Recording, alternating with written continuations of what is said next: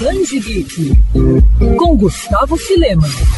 Criada por Stan Lee no início da década de 80, Mulher Hulk está muito perto de figurar o próprio seriado. A partir de quinta-feira, a série estrelada pela super-heroína já vai estar disponível na plataforma de streaming Disney+.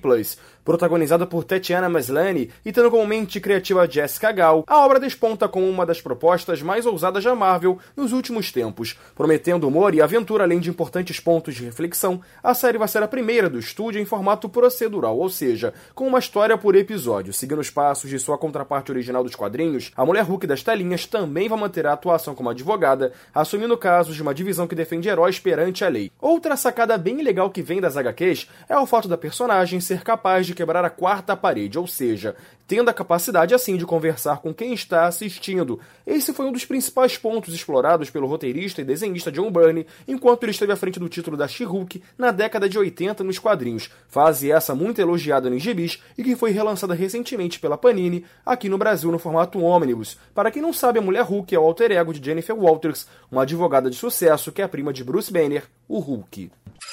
Quer ouvir essa coluna novamente? É só procurar nas plataformas de streaming de áudio.